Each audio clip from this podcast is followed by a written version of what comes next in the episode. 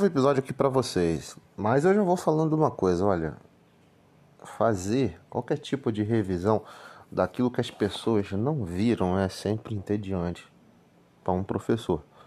Mas sendo muito franco, eu não tenho outra alternativa a não ser começar uma porrada mental para vocês. Vamos lá então.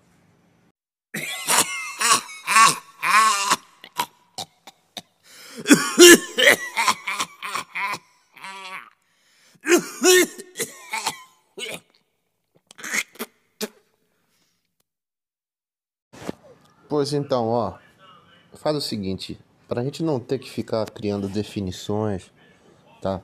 A filosofia ela vai precisar trabalhar com conceitos, mas o objetivo final dela é produzir conhecimento, tá?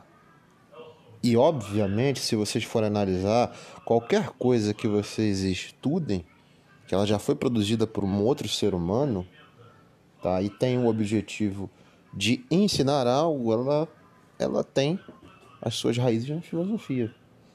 Qualquer disciplina que você possa imaginar, desde a matemática, a engenharia de cálculos complexos, até passando a artes manuais, por exemplo, é, você fazer artesanato, isso está ligado indiretamente com a filosofia. Então, não tem nada que você faça no mundo contemporâneo que ele não tenha sua raiz fincada lá na filosofia. Tá? Então, vocês que chegam, é, sejam bem-vindos. Mais uma vez eu digo, esse canal de comunicação que a gente usa, ele não é um canal convencional que ele vai trabalhar tá, um conteúdo escolar. Aqui a gente diversifica as coisas, até porque você fazer a mesma coisa é muito difícil de se concluir essa coisa. Por exemplo, é, vamos imaginar aqui, um conteúdo de aula é, comum que você dá de forma presencial, ele demora aí 50 minutos. O profissional, ele vai usar geralmente para atividade administrativa, digamos, uma chamada de alunos, a, a, frequência, você vai usar 10 minutos. Né? Para você controlar num público adolescente ou pré-adolescente, a indisciplina demora-se, digamos, também cinco minutos. Isso sendo modesto, levando em conta que algumas pessoas são mais educadas e outras são mais endiabradas. Então você tem aqui, pelo menos, né, dentro dessa contagem que a gente fez, aí uns 15 minutos perdidos de aula. Fora o que vai ser executado por via manual, ou seja, ele escrevendo num quadro ou utilizando né, ali um, um slide, utilizando qualquer recurso visual que necessite né, da, da operação humana. Ou seja, estou colocando ali algumas imagens, estou abrindo né, pelo, pelo computador, por algum dispositivo que ele necessite de alguns minutos para ser executado. Então isso tudo demanda tempo e esse espaço aqui ele não tem como você fazer a mesma coisa que se faz em sala de aula. Até porque o público nosso, a nível das cidades grandes, a nível desse, dessa faixa etária, ele está mais interessado no efeito passarinho, né? Então vocês têm essa falha ainda assim. Tá? A gente mastiga, vocês abrem a boca e engolem. Vocês não querem ter que pensar ou tem que agir com as minhocas cerebrais de vocês. Tá? Vocês querem que a mãe de vocês, que o tutor, pai, seja o que for, venha e faça isso por vocês.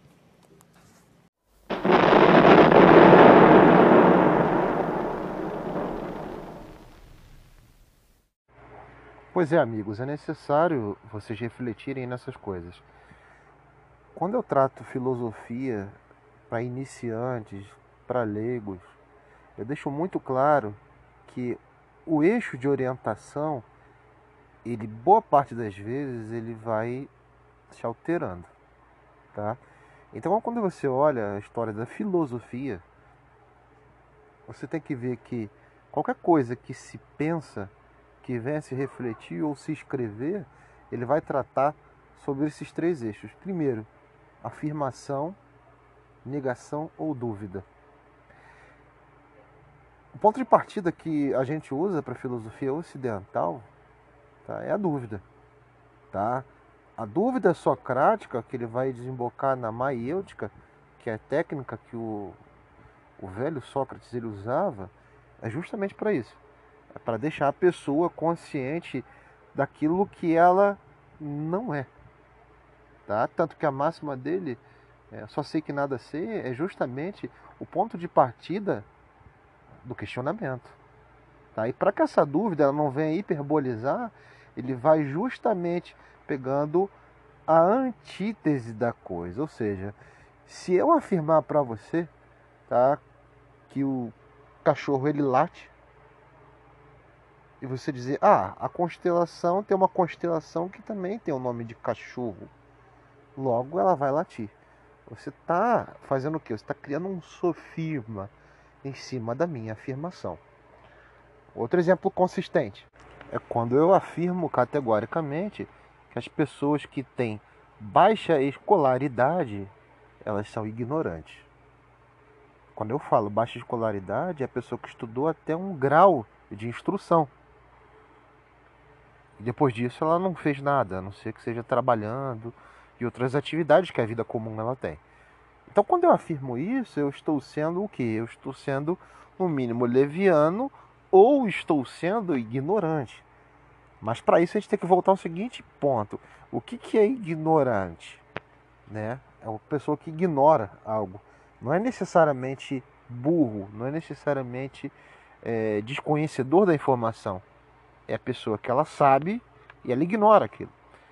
E o que eu mais conheço na minha vida são pessoas que são simples, têm baixa instrução formal, mas são inteligentes e até sábias naquilo que fazem e procedem. Eu lembro quando eu era criança, tinha um senhor que ele trabalhava numa floricultura perto da minha casa. Né? Às vezes eu passava com a minha mãe.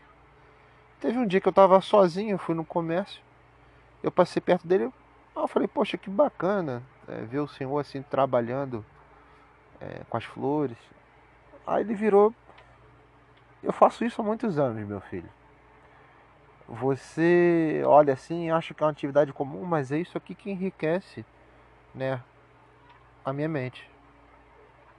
Eu espero que um dia Deus me chamando, eu vá poder estar junto a Ele no céu e poder ali cuidar do jardim dele.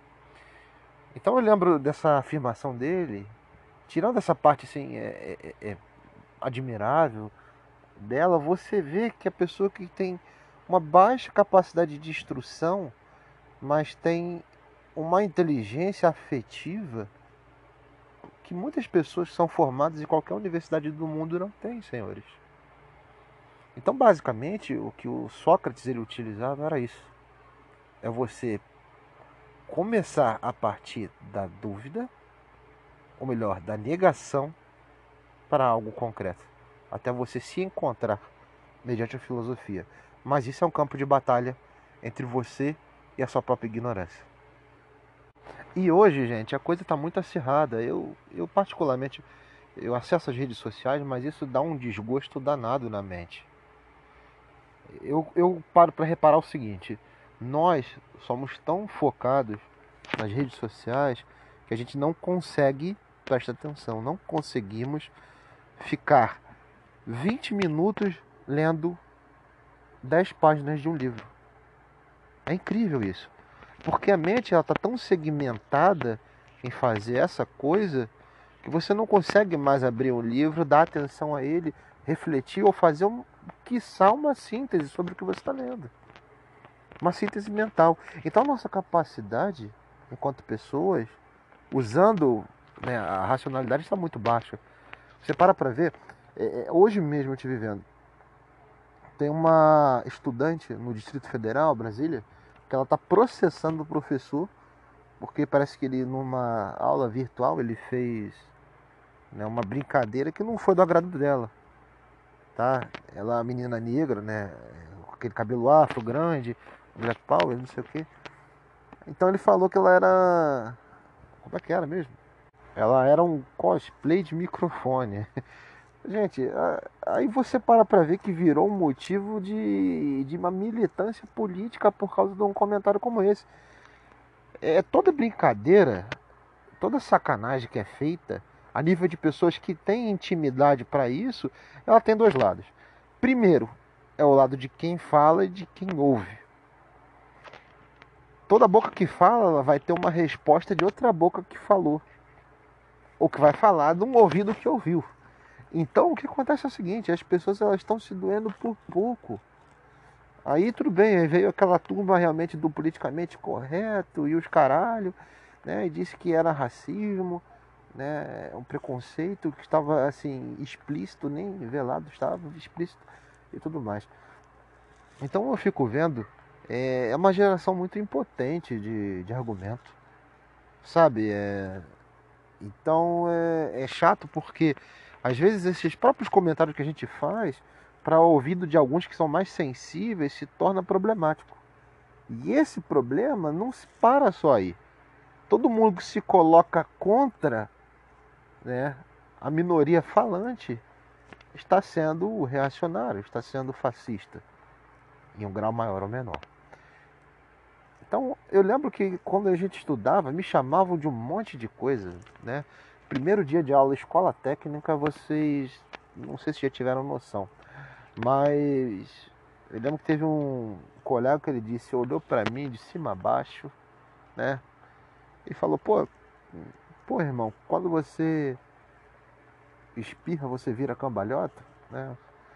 Então, assim, eu costumo falar, né, isso sempre nos primeiros dias de aula. E faz sentido, porque é uma brincadeira. Agora, se eu tivesse levado isso, eu estaria até agora, né, basicamente uns 20 anos depois, chorando, me martirizando, usando antidepressivo, tarja preta, controlado. O que as pessoas não sabem o que fazer com a realidade.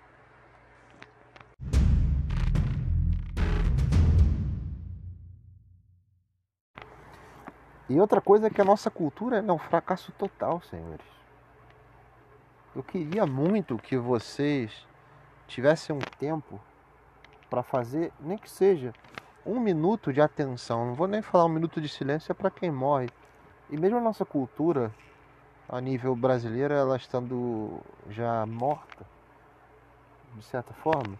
Mas eu queria que vocês fizessem um minuto de atenção e pensassem no que vocês estão ganhando estando expostos à rede social assim.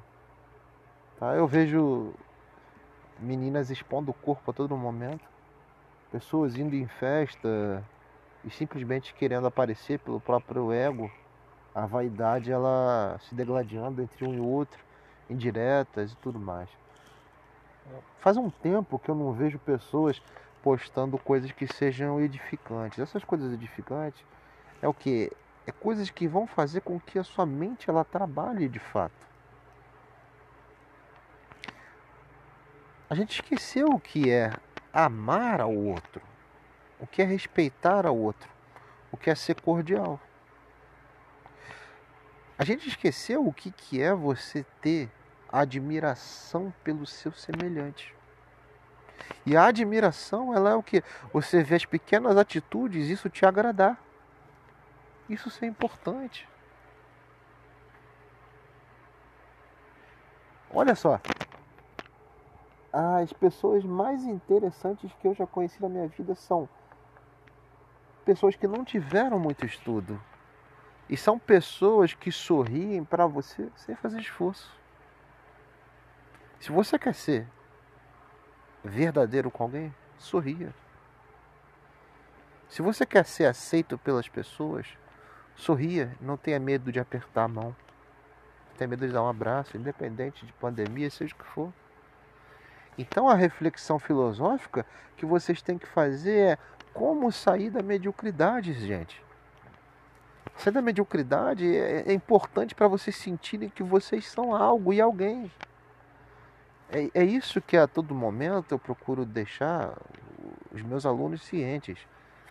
Não é o que eu quero, não é o que o sistema de ensino ele quer, até porque ele já está fracassado, mas é o que vocês precisam de dentro de vocês. E duas coisas que vocês têm que separar. Primeiro é ensino e outra é educação. A educação de fato ele vem de casa. Se pai e mãe falhou com vocês, seja você a se educar. Eu não posso fazer esse papel. Nenhum professor pode fazer esse papel. Essa educação vocês têm que se permitir. Nos momentos bons ou ruins, vocês têm que se educar em algumas horas da vida. Ensinar é o que? É você pegar algo específico, que seja ali quadrado, direitinho, e ensinar alguém a fazer aquilo para que tenha um resultado. Educar é muito mais amplo, muito mais trabalhoso. O que a gente tenta fazer é arranhar a coisa, a gente não consegue escavar ela, porque escavar está dentro de vocês. E esse sacrifício são vocês que fazem. Uma frase que é incrível nos evangelhos, que o próprio Jesus disse, é: o discípulo não é maior do que o seu mestre, basta o discípulo ser como seu mestre. Olha que interessante, olha que incrível isso, senhores. Então, meus amigos, é, vocês podem pensar várias coisas sobre filosofia. Né? Todo mundo sempre pergunta: ah, você é filósofo, então você fuma maconha e é ateu. Nenhuma coisa nem outra. Já me apresentaram maconha? Já, várias vezes. Não, use isso aqui, fume isso aqui, não sei o que. Uma coisa é certa: todas as pessoas que me apresentaram estão hoje no padrão de vida lixão. Porque não vai levar lugar nenhum. E o ateísmo em si mesmo, quando ele parte para ser militante, ele é apenas uma afirmação da negação. Não sei se você pode estar me ouvindo, você é agnóstico, até seja o que for. Mas se você precisa afirmar suas posições, teses, hipóteses em cima da negação de algo, você está criando uma forma de crença e acabou. É fato.